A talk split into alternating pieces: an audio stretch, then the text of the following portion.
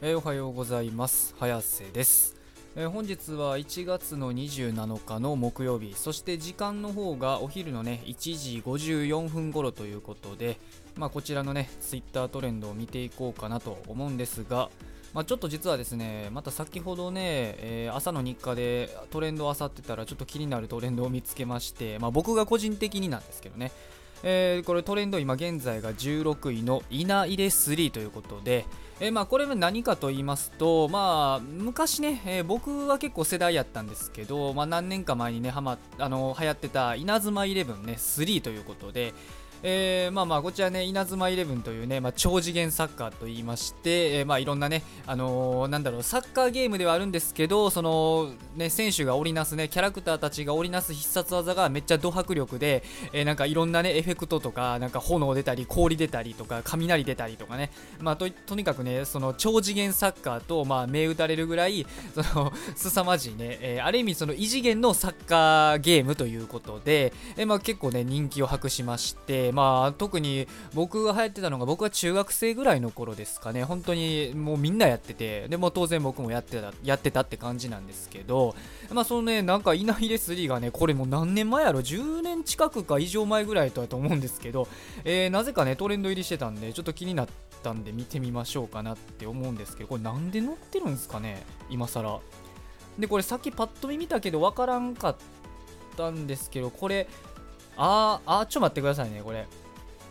あ、分かったかもしれんな、これ。あ、なるほどね。あー、これで分かりました。加藤純一さんが、なんか、いないレ3を今日配信するんかな？多分そうですね。まあ、こちらもね、皆さんご存知のようにね、えー加藤純一さんというね、まあ、あの、人気ゲーム実況者って言っていいんかな？多分、そうですよね。人気の YouTuber ということで、やっぱすごいですね。多分この人がやったからトレンド入りしたんだかなって感じだと思うんですけど、特にだって、稲妻イレブン3がね、今更その単独でね、トレンド入りする理由なんてあんまないと思うんで、まあまあ多分そういうことだろうなって気まし気はしますよね。このね、まあリツイートもいいねも多いということなんで、まさすがね、加藤純一さんの、なんだろう、あのーうん、影響力といいますか。で、これ何やるんですかね、いないレスリー。スパークボンバーか、それともジオーガか、うん、何をどれをやるんかがちょっと気になるところではあるんですけど、まあまあそういうことなんでね、ちょっとあの判明したんで嬉しかったなって感じなんですけど、まあ、僕別に加藤純一さん自体はそんな見てないんで、まあ、若干何で知ったかって言ったらあれですかね、切り抜きであの VTuber のことをね、なんかエチクショーかななんか言って、あの別称でめっちゃ読んでたんが、まあ僕は個人的に面白って思いながらね、笑いながら見てた、見て初めて知ったって感じなんですけど、まあ歯に着せる物言いでね、なんか結構僕はまあまあ面白い人やなとは思ってるんですけど、まあそれはさておきですね、まあせっかくこうやってね、いないで3がね、えーまあこうしてそのトレンド入りしたということなんで、まあ、ちょっとね、あの稲妻イレブン3の思い出をね、軽く振り返っていきたいなと思ってるんですけど、うーん、どうですかね、稲妻イレブン3、うーんまあ、僕はね、実を言うと、どちらかといえばね、そのそれの前の前作、稲妻イレブン2をね、めちゃめちゃハマってたんですけど、まあ、一応1もやってて、で2でなんかドハマりしたって感じでして、うん、で、まあ、3もね、ちょろっと、あの、まあ、やり、2ほどやり込んではないけど、まあ、一応それなりにね、やってたって感じで、で、これね、あのーまあ、ポケモンみたいにね、やっぱ2つに分かれてることが多いんですけど、よくね、あのーえっと、2でいうところのファイヤー、ブリザードみたいなね。まあ、これ、今回3では、もともとがスパークとボンバーっていう風に分かれてて、で、まあ、それからね、発売からちょっと経ってから、ジ・オーガというね、3つ目のバージョンが出たということなんですけど、まあ、スパークとボンバーは、そんなにね、なんか、物語に大きな違いはなくて、まあ、本当になんかちょこちょこね、まあ、2と同じようにちょろっとキャラがなんか変わったりとか、なんか少しだけ変わるみたいな感じで、で、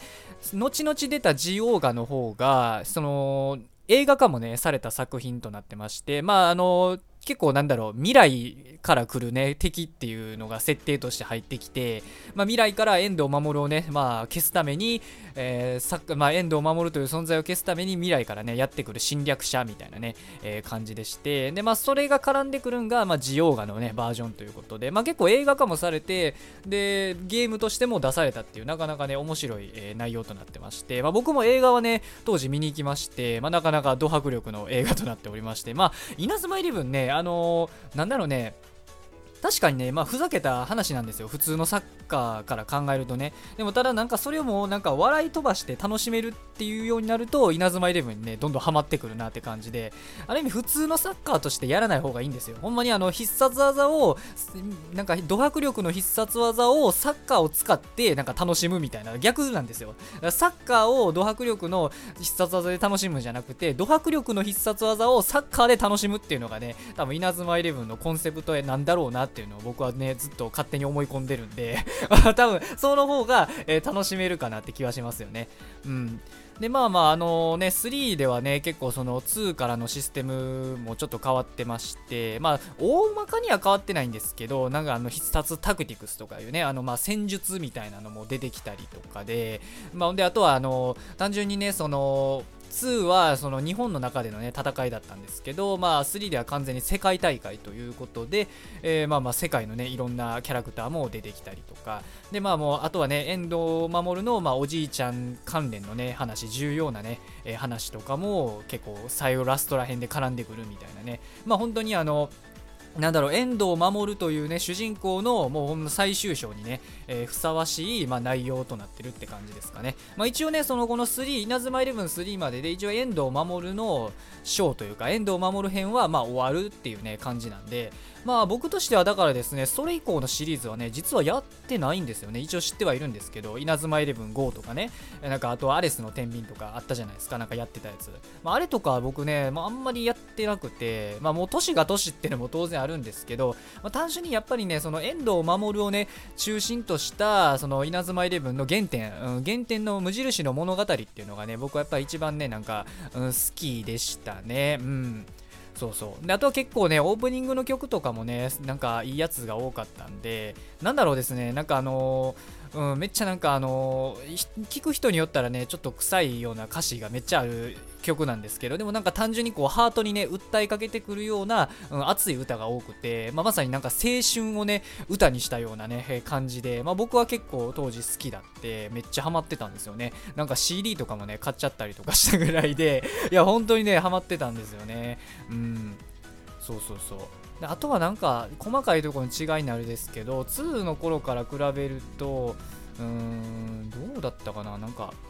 あの必殺技になんかあれなんですよね。3とかねなんかその必殺技のグレードアップが確かちゃんと表記されるようになったのも3からやったような気がするんですけどどうでしたっけ？ちょっと 記憶が曖昧で申し訳ないんですけどいやまあまあ本当にねでもあのー、まあ面白くて。でそれこそあの物語としてはまあ2の頃にね一緒に戦った敵としてね戦ったキャラクターや今までのねおなじみの、えまあサブキャラクターたちもまあ準主人公たちもね、えー、一緒に戦うみたいな感じでまあ本当にね面白かったですよね。まあ一つねちょっと残念やった。若干ね僕個人的に残念やったんが2からのね変更点でまああの2はですね一応その大会とかではなかったんであの女性キャラのね活躍も結構目立ってたんですよ。一緒にチームでその一緒にサッカーのそのチームとして敵と戦うみたいなねのもあったんですけど3はどうしてもねその大会である以上一応男性限定っぽくてなんか女性キャラはねまあ顔は見せるんですけど一緒にねあの試合をするってことはできなくてまあ若干ねそこだけはちょっとああ残念だなと思いつつもまあま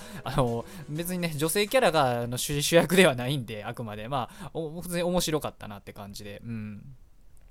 そうそうそうそう。そうなんですよね。あとなんかあったっけな。まあ結構ね、いろいろなんかあの、2からのなんかデータ引き継ぎでなんかもらえるみたいなのもあったりとかで、うん、まあ本当に楽しかったですよね。なんかすいませんね。完全になんか、うん、ただの思い出語になっちゃってあれな、申し訳なかったんですけど、まあちょっとどうしてもね、あの、いない S3 ってあったんで、お、これはっていう風にね、やっぱなっちゃって、まあ少年の時のね、心がくすぐられたと言いますか、うん、またでも久々にね、やってみたいなって思いますよね。ちょっとあれですがね、あの、まあ、今日の夜か、夜やからまあ、なんか、あれですかね、えー、加藤純一さんのアーカイブでも一回見てみますかね。僕別にあの人の配信、あの、一回も見たことはないんで、ちょっとあれなんですけど、まあ、いない SD をやってるというのはね、果たしてどんな感じになるんかなってことで、ちょっとね、楽しみに、えー、しようかなと。まあ、あの、覚えてたら余裕が、時間に余裕があって覚えてたらもしかすると、えー、加藤純一さんの配信を見に行くかもしれませんということで、まあ、皆さんもよければ、8時から多分ね、配信開始だということなんで、まあ、もしね、思思い入れのある方とかいましたら、まあ、加藤純一さんのね配信を覗いてみてはいかがでしょうかと。でそしてあのもしね、えー、なんかあの DS のゲームねなんかやりたいなとかね思ってる人がいたら稲妻イレブンをねまたやってみるっていうのもねいいかなと、えー、今だったらですねえー、っとあのあれなんですよ。あれが出てるんですよ。遠藤守のショーをやりたい人であればそのえっとねちょっと待ってくださいね、えー、あのワン、ツー、スリーがね、えー、一緒になった、え、っとセットのパックがあるんですよ。えー、そうそう、円堂守、えー、伝説、確かこれ、円堂守伝説って言ったら出てくるはず。えー、っと、そうそう、ワン、ツー、スリー、円堂守伝説っていうのがあって、あ、これこれこれこれこれ、これだこれ。これがね、あるんですよ。これです、これ。これをね、あのもしイナズマイレブンを今からね、円堂守の作品をやってみたいなって思う方は、まあ、3DS でね、えー、一応あるね、あのカセットになっておりまして、まあ、こちら、えー、稲妻入り1、2、3のね、全部が入ってる円堂守伝説ということでね、えー、まあ、こちらをね、やってみるっていうのはね、いいのいいかなということで、まあ、別にね、これはあの、えー、宣伝でもなんでもないんですけど、まあ、ちょっとおすすめかなということで、いや、僕もね、これやってた当時にこれが欲しかったですね。そしたら、あの、全部のね、やつができてたんで、まあ、ちょっと惜しいかなって感じなんで、まあ、ぜひよければ今からね、やろうと思ってる方がいましたら、やってみてください。多分安い、今はもう安いと思うんですですよ、多分。まあ、すみません、あのプレミア価格ついて高なってたら、まあ、それはそれで申し訳ないって感じなんですけど、多分大丈夫。あのそんなにバカ高い値段では売ってないと思うんで、えー、もしよければやってみてはいかがでしょうか。えー、まあ、今日はね、この辺りにしときましょうかね。うん、とりあえずね。他はあんまり目星トレンドなかったんで、まあ、またね、えー、もし、えー、よければ、えーまあ、今後もね、エンタメの情報を、まあ、トレンドとかね、話題になったあのエンタメ関連の情報をいち早く鮮度よくね、お届けするっていうのがね、こちらのチャンネルとなっておりますので、もしよければ高評価、フォローとチャンネル登録、え、よろしくお願いしますということで、え、締めたいなと思います。えーまあ、今日はね、えー、また、えー、何曜日や、え、木曜ということで、まあ、1週間のね、週末前に差し掛かる曜日ですが、いくらね、加藤純一さんが、え、配信しようが、稲妻イレブンが面白かろうが、Twitter のトレンド、世の中の情勢は常に更新されているということなので、今日も一日、学校も仕事も何もない方も頑張ってほどほどに生きていきましょうということで、それでは失礼します。